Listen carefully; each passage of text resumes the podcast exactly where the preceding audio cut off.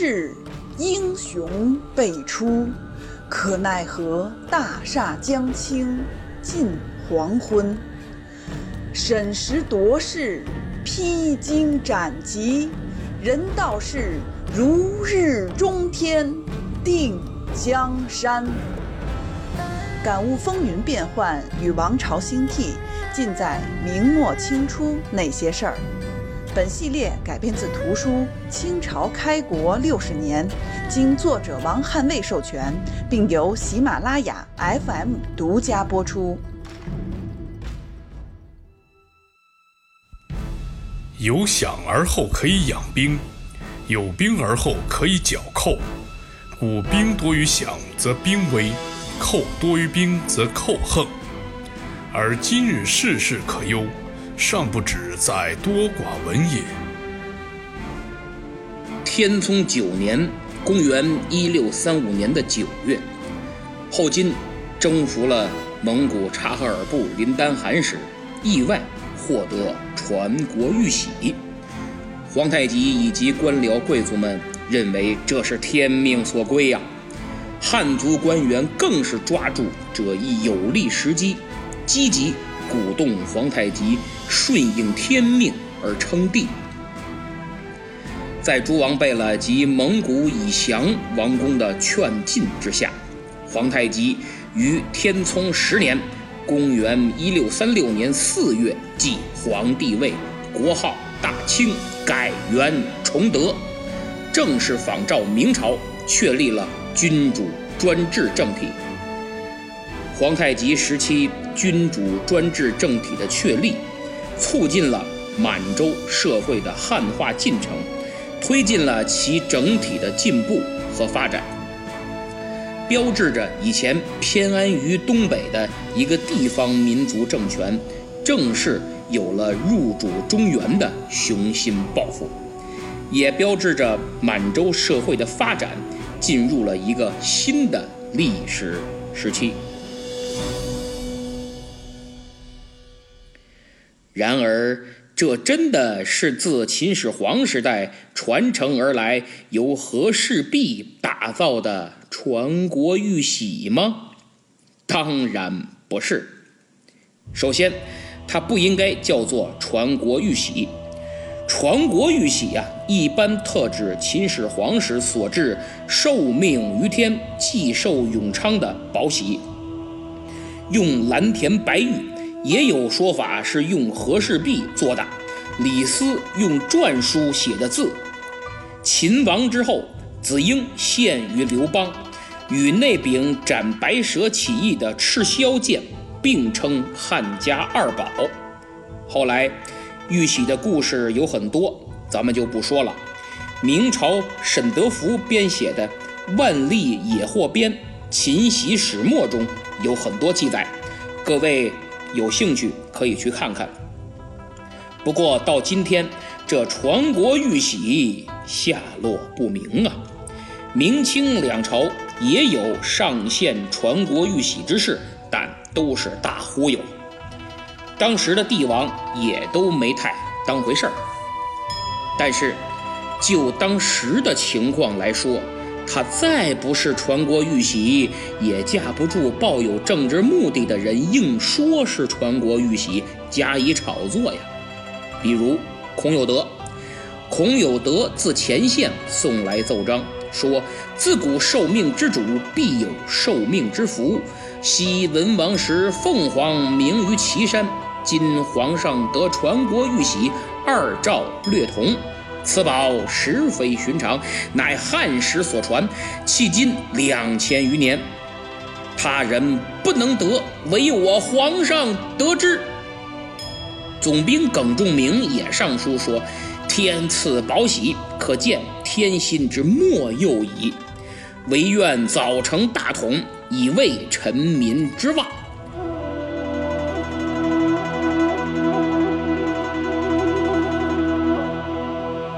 哎呀，这个纵观中国几千年的历史，你说哪个王朝还没有点祥瑞故事啊？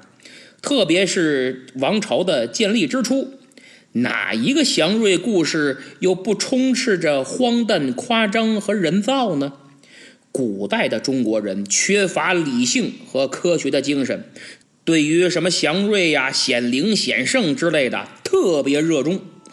从陈胜吴广起义的鱼腹藏书，到一千五百年后元末红巾军起义时挖出一个独眼石人。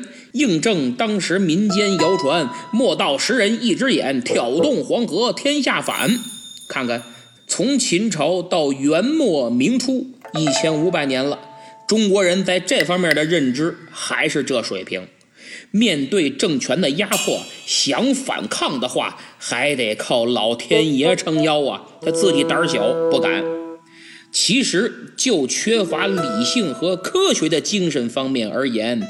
当今国人也差不多，哎，各位看看，大师一出，老百姓趋之若鹜，不是被骗钱，就是被开光。那这可能不可能是元朝的宝玺呢？实载元顺帝仓皇溃败之际，逃离元大都皇宫时，也没忘记携带帝国的象征宝玺。甚至还带走了皇宫收藏的前朝宝玺。明洪武三年（公元1370年的四月），元顺帝病逝于小城应昌。明朝左副将军李文忠不久即引兵杀至，元朝的皇孙、后妃、诸王和众大臣多被擒获，大元宝玺也随此一战没入皇宫。仅数十骑跟随着皇太子逃脱，惊慌之下，怕也只顾性命，别的也没顾得上，一直逃到了遥远的和林。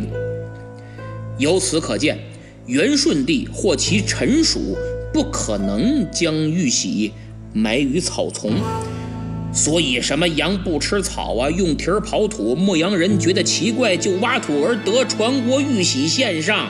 这就是传说编出来炒作的人造祥瑞呀。那这玉玺是哪儿来的呢？很大可能性是大明宫中之物。首先，《清实录》太宗文皇帝实录卷二十四记载，贝勒多尔衮等闻玺在苏太太后福晋所，所之，既得，视其文，乃汉传。至告之宝四字，哎，重点就在这儿。只有在明朝前期的十七宝和嘉靖后增补的二十四宝中有至告之宝的明确记载，而明朝之前，什么秦汉唐宋元，没有任何文献把玉玺称作至高之宝。那明朝统治仍在，这宝玺怎么跑到察哈尔王室了呢？哎，它有道理呀。比如皇帝亲征或者出巡，路上带着宝玺随行，一个是以示隆重，一个是途中你要发文件盖章处理国政啊。这就使人想到了土木之变呀。明英宗自己都成了蒙古瓦剌部的俘虏。随身携带的诸多宝玺必然也流入了大漠，辗转流传，最后到了林丹汗手中，他也是合情合理、合乎逻辑的。如果羊不吃草的传说果有几分实情，买宝者或许就是跟随英宗被俘的随从。另外，明正德、嘉靖年间，宫中两次失火。说是玉宝尽毁，我觉得玉石被烧毁倒是不一定。有太监趁乱下手，盗出个别玉宝卖钱，说是焚毁了，颇为合理。明朝宫禁虽严，漏洞也多。前边我讲过这明宫三大案的停机案，外边的人都能闯进皇宫，愣没人拦。所以宝玺丢失绝非不可能，而且从宫中流出各类宝物也有多种渠道，也是太监敛财的手段之一。顺便说一下，皇上的印章就是玉玺啊，种类可多着呢，不是大家一般想象的就一个戳哪儿都用。随着中华帝制的逐渐完善，皇上宝玺的种类也越来越多。至诰之宝在皇玺系列中出现较晚，一般我们认为就在明朝时候才出现，用途主要是封一品至五品诰命时使用，与传国宝、寿命宝这类的不是一个档次，根本不是用于发布国家大政方针用的。但不管怎么说，它的确是一块出自皇宫的宝玺呀。皇太极和陈辽以此作为天命眷顾的吉兆，大肆宣扬，积极筹备更新国号和改元。八个月后，皇太极更定国号为大清，改元崇德。崇德元年七月，皇太极册封庄妃。就是后来的孝庄用的就是此宝，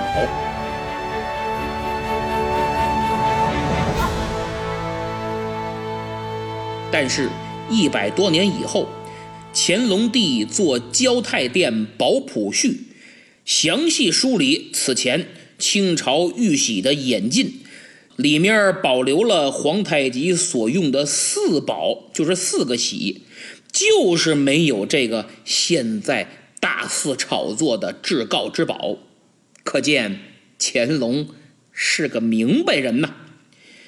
其实皇太极以及当时的诸位大臣也明白，只不过借机炒作，政治正确，必须认为它就是传国玉玺，所以此后这枚所谓的玉玺啊就不曾提及了。哎，大家心照不宣，都知道是假的，用完了就完了。这也从侧面反映了传统汉文化呀对满洲贵族的巨大影响力。说完了玉玺的问题，现在再来说说皇太极怎么突然称帝了呢？之前我讲了，天聪八年，也就是两年前，皇太极还一直是想与明朝议和，就算议和不成，顶多也就时不时的抢掠一番。缓解后金的经济下行压力，同时也能练练兵，暂时没有打算入主中原的野心，或者说有野心没实力。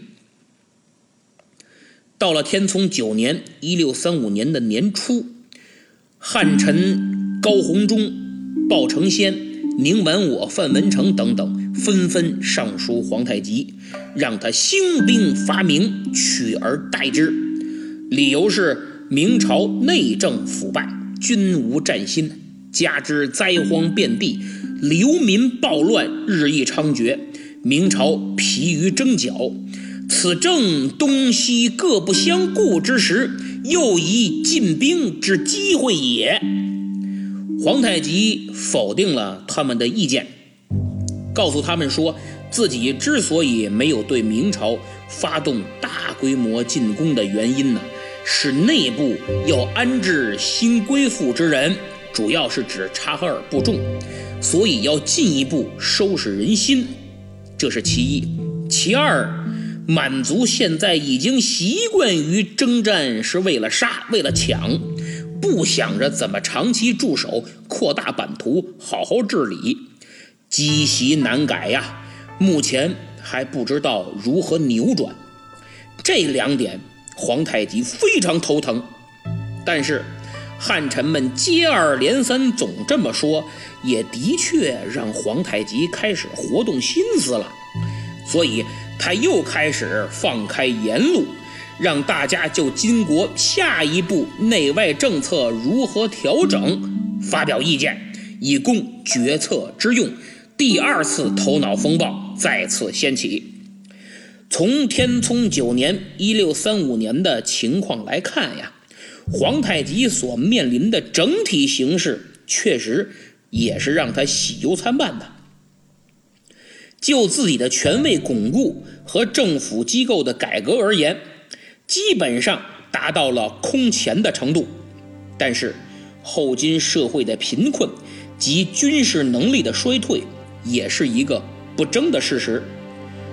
如果说来自蒙古、朝鲜的威胁已基本解除，黑龙江以及辽东沿海已经基本纳入管辖，那么明朝内地相当混乱的状态，似乎也预示着是皇太极千载难逢的机会。以后金的力量采取对明朝长驱直入，攻取占领中原内地，并不是不可能，但实现统治恐怕不是汉臣们想象的那样容易。皇太极还没有足够的勇气来战胜明朝，并实现对中原内地的统治，也还没有做好充分的心理准备和策略上的准备。但是，此时满族社会出现的问题令人担忧。打个比喻，就是逆水行舟，不进则退，而倒退是没有出路的。不过，如果细心一点，会发现皇太极这次最为担心的是攻取占领中原后可能遇到的问题以及如何处理，与之前他打算固守满洲的政策出现了明显的变化。随着这次他针对这些问题询问对策。诸多汉臣再次掀起头脑风暴，提供了很多非常不错、让皇太极眼前一亮的建议。这些建议也确实为大金后来开国提供了重要的智慧积累，诸如用人、屯田、开盐路、富农商、满汉复职、培养人才等等，都成为最早的一些积极政策。也正是在这次征询意见之后，皇太极更为重视养人和农耕。养人就是要求满洲贵族高官要善待蜀人，就是隶属于他们的汉人。哎，你们别太过分喽！像以前，特别是努尔哈赤时代，汉人经常忍受不了出现逃亡。这样的话，连满洲都玩不转，还入主中原呐？最后也跟蒙古元朝一样，九十多年就完蛋，又回草原放羊去了，属于过把瘾就死。皇太极是真不想这么干，善待汉人，拴心留人，也是为了发展农业。汉人种地很专业。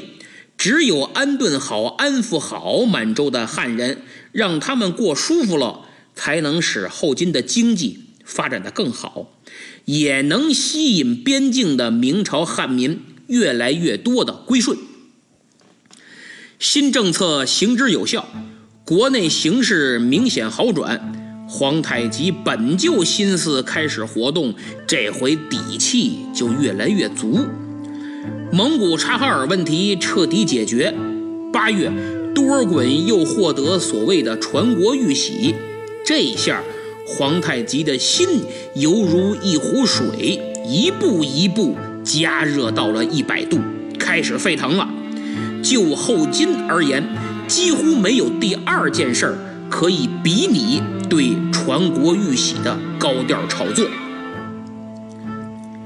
从天聪九年八月初到天聪十年四月初，整整八个月之久，无数的请愿、上书、论证和仪式，几乎成为后金全部政务的重中之重。甚至基本上可以说，皇太极正是借助这一事件，将自己的心意变成了天意呀！之前的迟疑不决。变成了重大决策，更变成了天意的呼唤。皇太极的心态，在天聪九年十二月二十一日，他率众贝勒大臣祭拜努尔哈赤墓时所说的话，展现的极为透彻。他说：“历代帝王相传玉玺，久不知其所在，今以为我国得之，共称福瑞。”为得受命之争，自蒙古诸国尽归一统，唯有明国尚为我敌。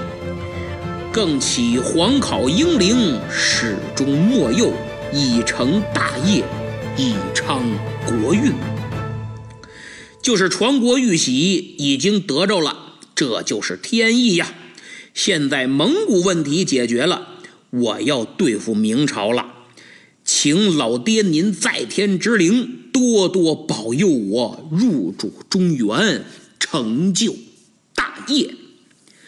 就是在这一天，参将张存仁上书调陈十一事，主要是两大方面：一是国家战略。他说，既然已经解除了东北西三面的威胁，对明朝。就应该改变策略，应该全力以赴，以直接攻取北京为目标，最后完成一统天下。要善待降人，赡养蜀人，以招揽人才，收买人心。对所占领的地区，应该采取以原官治理原地，满族官员为掌印官。说白了，就是原来的汉官该干什么还干什么，哎，继续当总经理；满族官员呢，过去当个董事长，签签字就行了。然后呢，还要继续大力储备人才，为将来治理天下打好基础。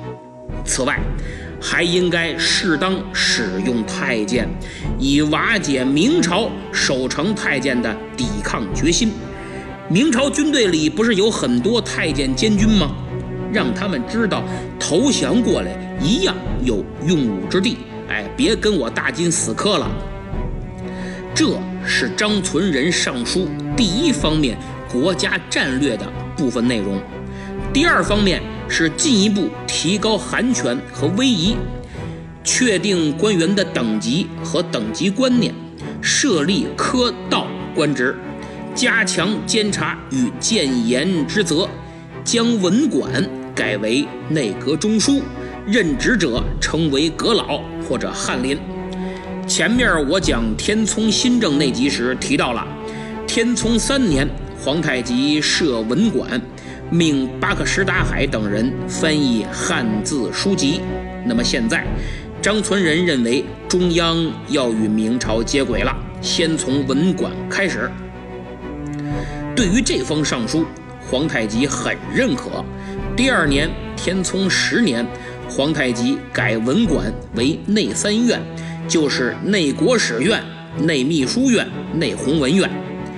内三院都设立了大学士。不仅如此，随后数月的时间里，张存仁等众多大臣所建议的许多内容，都建设成为了制度。也是从天聪九年的年底开始，后金各级贝勒官员开始轮番劝进，反复申明天命啊、天意呀、天象的归属，请皇太极上尊号。礼部贝勒萨哈连就是其中的杰出代表，在他的号召下，所有贝勒都立下誓言，表示忠于皇太极。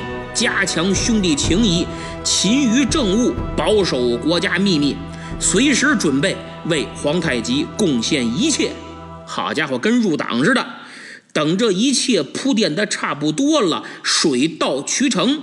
天聪十年四月十一，公元一六三六年的五月十五日，皇太极在盛京天坛祭天，称皇帝，国号为大清。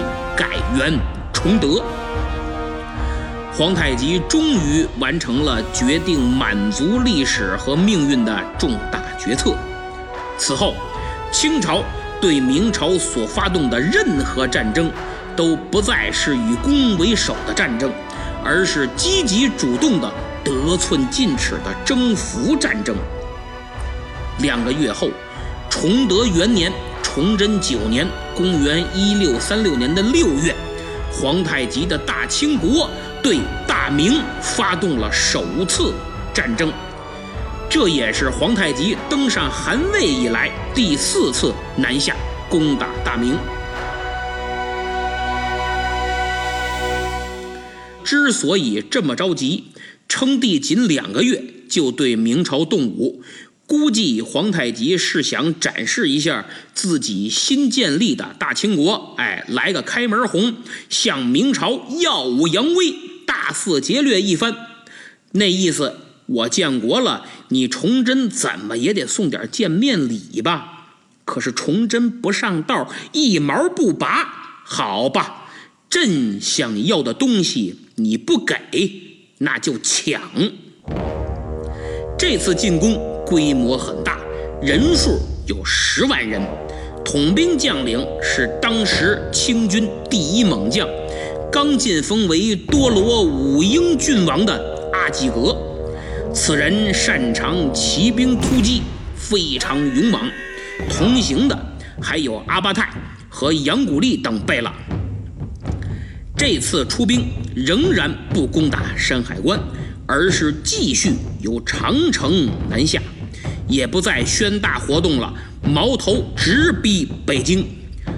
阿济格率军于六月二十七日分作三路，先后入独石口，八天后会师于延庆州（今北京的延庆），再攻克刁鄂堡和长安岭二城。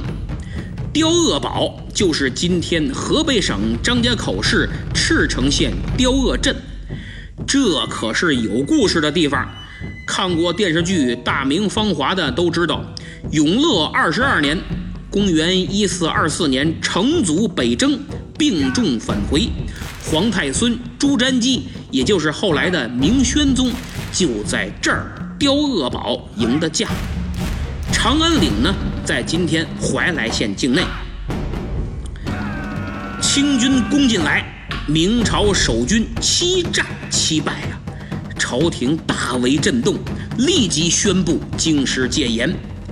其实明军战败毫无悬念，因为主力部队要么在关宁防线，要么在关内剿寇，所以阿济格的抢掠之旅相当顺利，连续突破明军防线。崇祯及重臣以为清军要直奔山西。所以急调军队守紫金、道马、龙泉、故关等四个重要关口，力图阻止清军进京。不料清军却经延庆入了居庸关，直取昌平。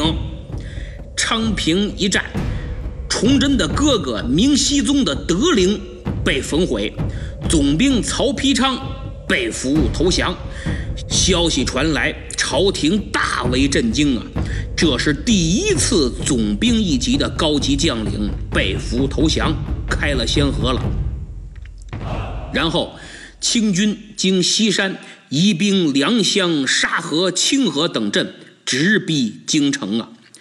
崇祯大惊，命文武大臣分守城门，传习山西、山东。大同、保定及关外等处明军五万余人入援京师，朝廷乱作一团了，纷纷弹劾兵部尚书张凤义坐视不救啊！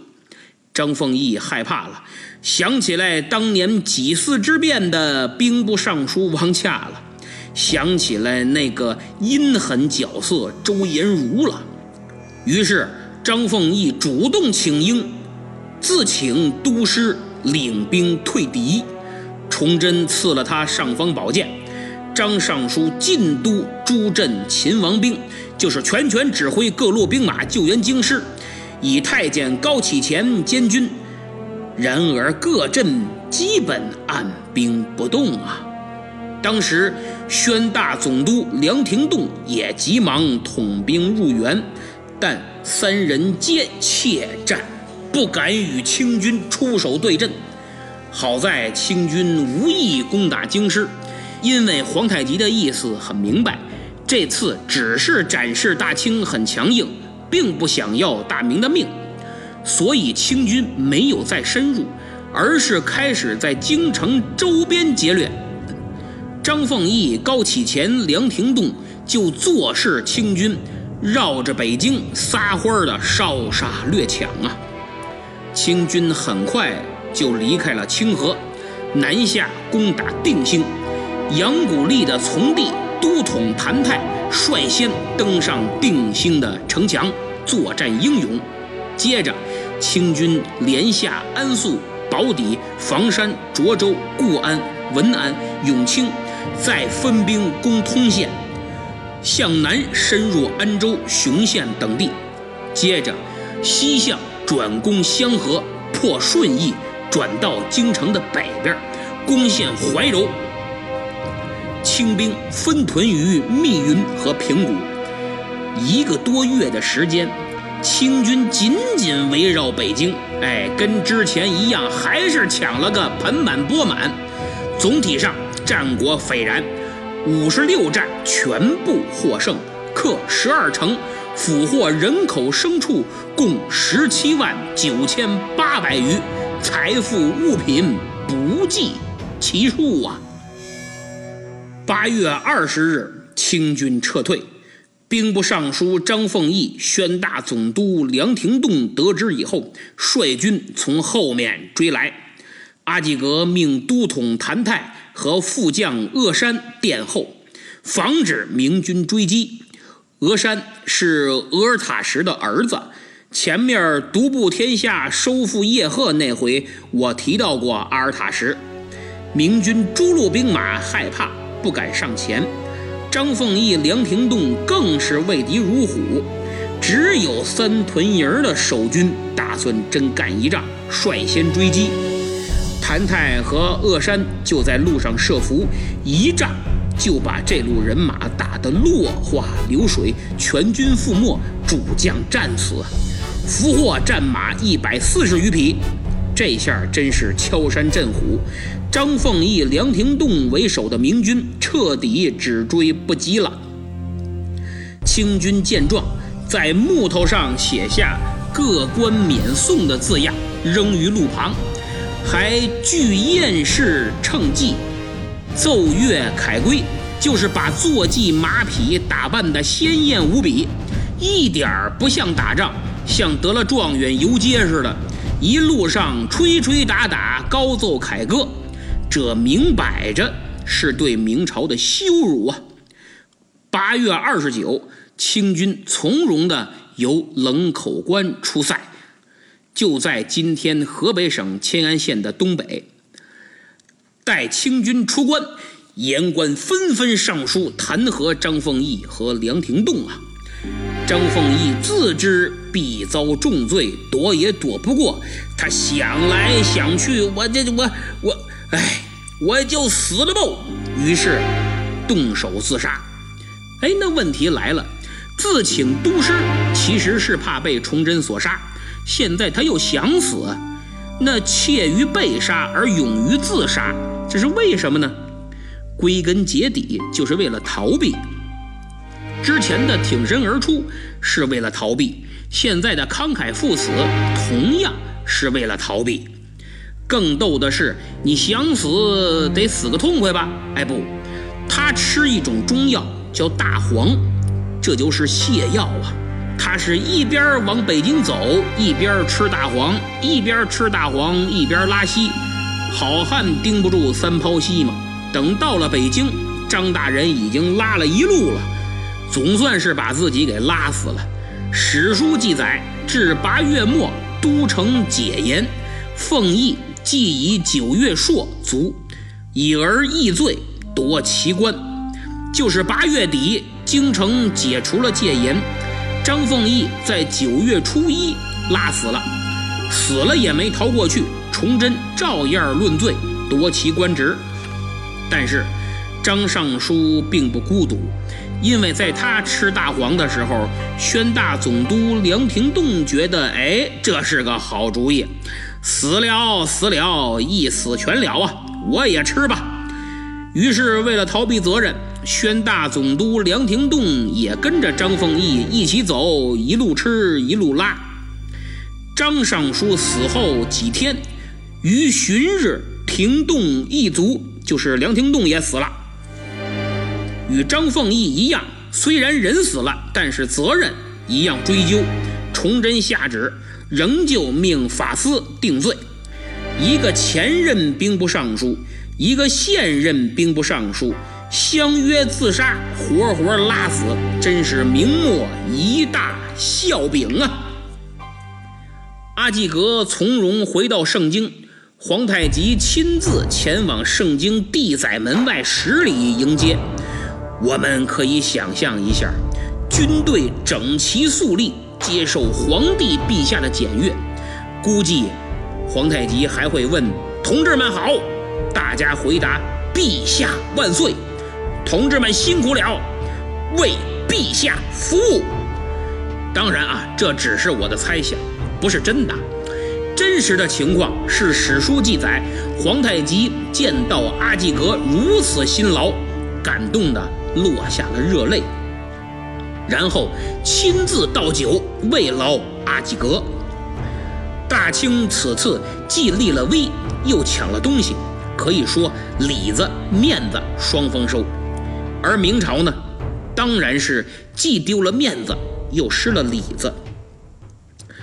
你想想，外有大清称帝，内有高迎祥、李自成、张献忠的农民起义，真是内忧外患，基本无解。拆东墙补西墙都不行，因为这东墙西墙呢是一起拆的，谁受得了啊？这个没办法，只能看哪边拆的厉害。哪边拆得快，先补哪边吧。这次当清军攻抵昌平时，崇祯急召卢象升入卫京师，皇帝又一次赐给他尚方宝剑。可清军并没有进攻北京城，不多久也就退了。京师解严以后，崇祯九年的九月，朝廷传诏书，提拔卢象升为兵部左侍郎。让他去总督宣府大同山西的军务，卢象升就此终结了剿灭农民起义军的使命。他更没想到，两年后会在这个岗位上上演他人生最壮烈的一幕啊！卢象升走上新的工作岗位。发现宣府大同一带的防御形同虚设，嘿，其实也不用他发现，当初的后金，现在的大清，已经不止一次用实际行动告诉了明朝这个不争的事实。当时啊，山海关防线仍很牢固，大清近期也不会再侵犯宣大，于是利用这个时间差。卢象升加紧整顿宣大的防御体系，储备军事物资。他大兴屯田，存储了二十多万担的谷米。很快，形势就有了好转。崇祯还为此发布指示，要各地边军都学习宣府大同。卢象升在宣大搞得有声有色，高迎祥同样也搞得有声有色。因为卢象升一走，庸碌的王家珍升任五省总理。这个废柴不仅令之前连连受挫的高迎祥得脱于深山，更使刚刚有所好转的中原局势再生危机。这个王家珍是直隶人，时任兵部侍郎。此人口才极佳，善读兵法，出谋划策，滔滔不绝。也正因为如此，才被选上来接替卢象升。可他口活没问题，动真格的就是个废柴。明朝官场这路人很多，王大人对自己的实力倒还是很明白的，所以刚上任不久就上书皇帝，说自己身体比较弱，总理五省太过勉为其难，哎，我干个巡抚就成了。崇祯还是很体贴的，又让他改行当了河南巡抚。卢象升一走，废柴接任，高迎祥的好日子来了。没过多久，他就出了山区，先到河南，拉起了几万人的队伍，连战连胜。此后又转战进入陕南，威胁汉中。他以为。最怕的卢象升、卢阎王已经走了，另一个干才洪承畴正在陕北与李自成对峙，关中无人呐。高迎祥就想趁机袭取西安，可他没想到，新任的陕西巡抚孙传庭正在张网以待。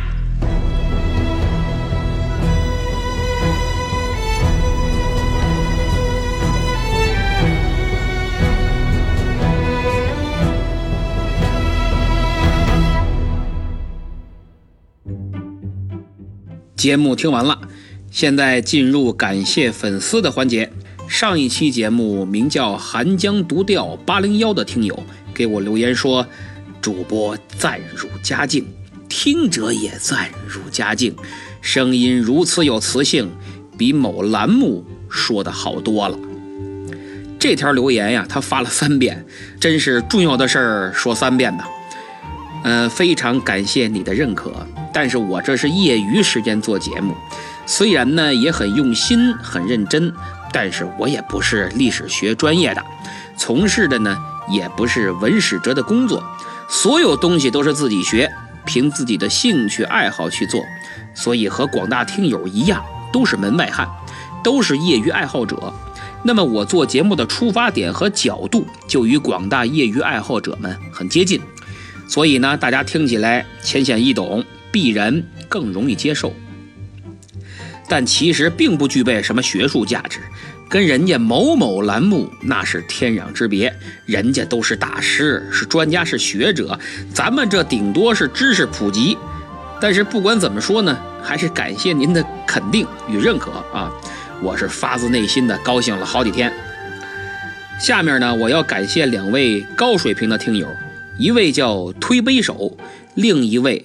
叫贝多芬都弹不出的忧伤，这两位啊，与之前我提到的那几位一样，都在我好多期节目留言评论，而且字数非常多，用他们深厚的历史知识对我节目中的内容进行评论，还阐述了自己的观点，真是知识型的听友。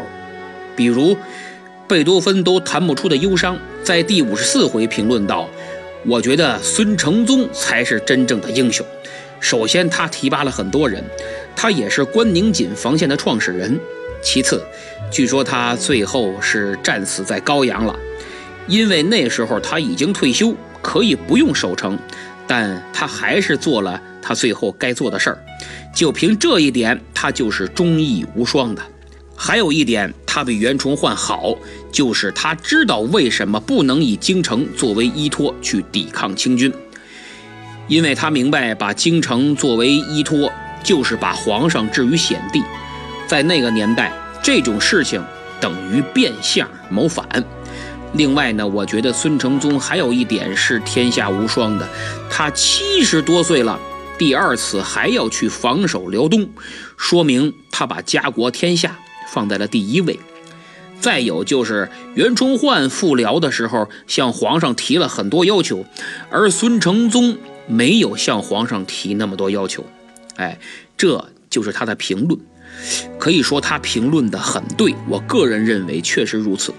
孙承宗是政治家，是战略家；袁崇焕是军事家，是实干家。我在节目里也说了，在古代中国做官，不是政治家的就很危险。虽然不管什么体制，有政治就有斗争，但是权力越集中，斗争就越激烈。袁崇焕的性格就注定了他与崇祯的悲剧。再看推杯手在第二十五回的评论，他说明朝总体来说，中期除了朱佑樘之外，都是些奇葩。啊，土木堡之后，精英丧尽，剩下于谦不多的几个苦撑危局，最后还是死于夺门之变。到了天启这段时间，有能力的都属于张居正一脉。像戚继光等等，最后还是成了政治的牺牲品，悲剧收场。